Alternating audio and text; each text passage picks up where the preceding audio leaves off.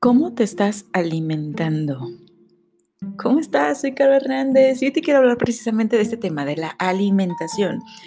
Y probablemente muchos puedan estar diciendo, pero ¿tú qué? O sea, en la alimentación, que tú ni nutrióloga, ni médico, ni nada por el estilo. Bueno, no vamos a hablar de la alimentación tal cual, pero eh, sí muy parecido, que es todo aquello que te nutre finalmente. La alimentación es todo aquello que estás em, metiendo a tu cuerpo, por decirlo de alguna forma, eh, y que te está nutriendo o, o te está desnutriendo finalmente. Tú consumes, y creo que es una excelente analogía, si tú consumes alimento chatarra, pues tu salud lo va a reflejar. Tu piel, tu cabello, tu peso, tu resistencia, tu, la salud de tus pulmones, de tu corazón, de, de tu todo. Todo absolutamente lo va a estar reflejando.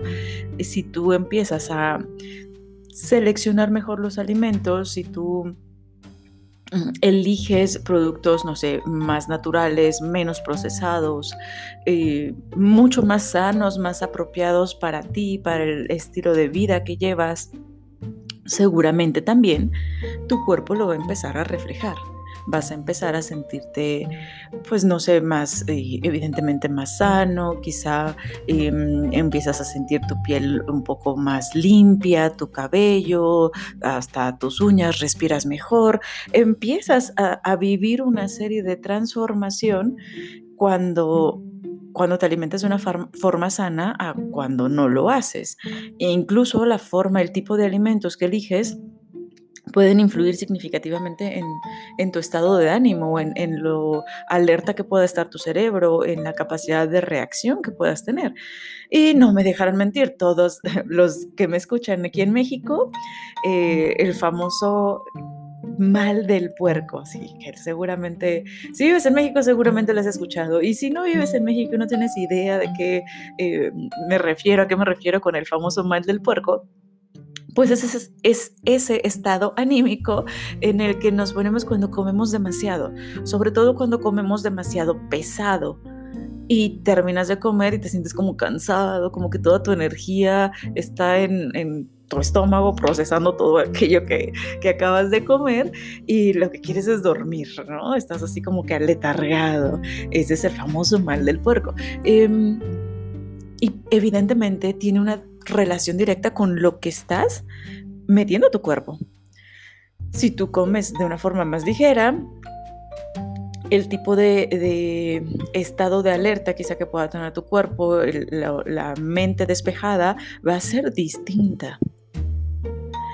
Y no me quiero enfocar en este episodio tanto en la alimentación, aunque sí, cada vez descubro un poquito más de cosas y yo de verdad que tengo muy, muy poco conocimiento respecto a, la alimentación. No, no tiene relativamente poco tiempo que empiezo a hacer un poquito más de conciencia sobre lo que estoy metiendo en mi cuerpo, sobre el, tipo de, alimentos que, llevo y tampoco soy la, la que toma mejores decisiones todavía. Estoy en ese proceso.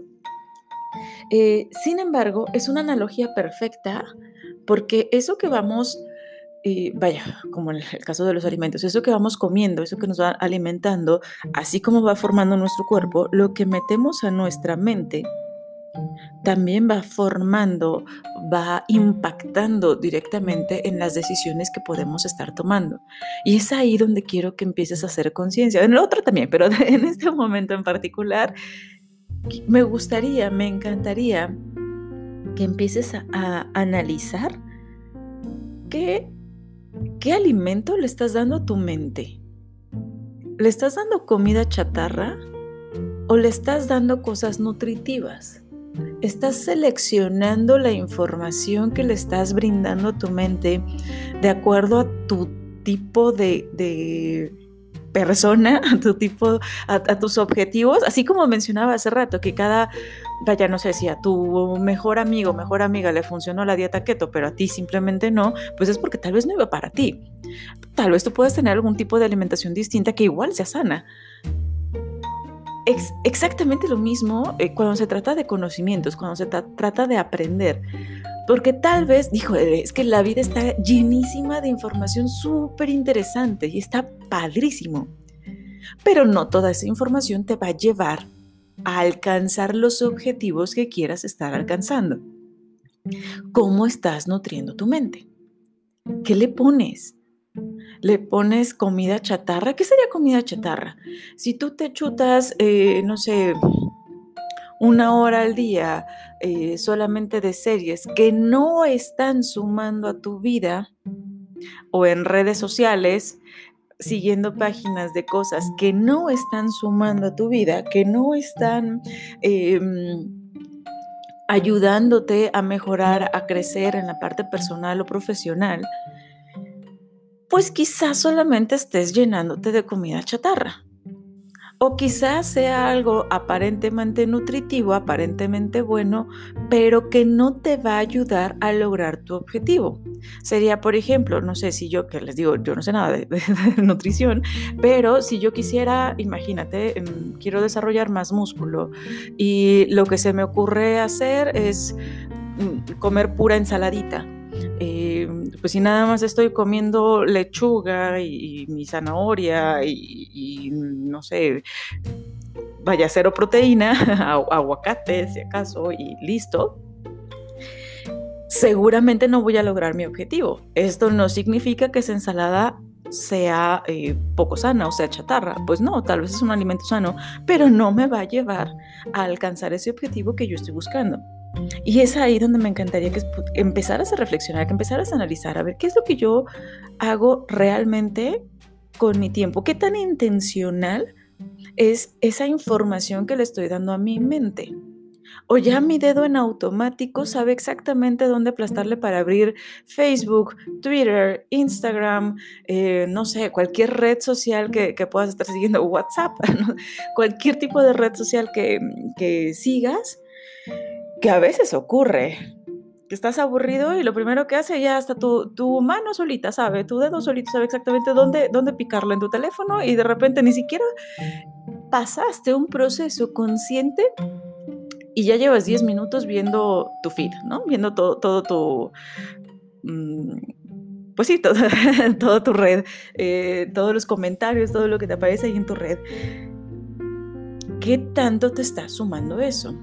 O si cada vez que llegas a tu casa quieres estar descansando, ok, está perfecto, pero si te estás, si estás acumulando únicamente consumo de contenido chatarra, eso no, no va a impactar, no te va a ayudar. Es más, en muchas ocasiones puede estar incluso siendo ese, ese detractor, ese, esa barrera que te impide siquiera ver percibir claramente el camino que tienes que seguir, porque además es muy fácil que nosotros nos engañemos, es muy fácil que digamos es que no tengo tiempo de nada, pero si empiezas a monitorear esos pequeños tiempecitos, chispas, vaya que te, que te sale tiempo, vaya que te sale tiempo.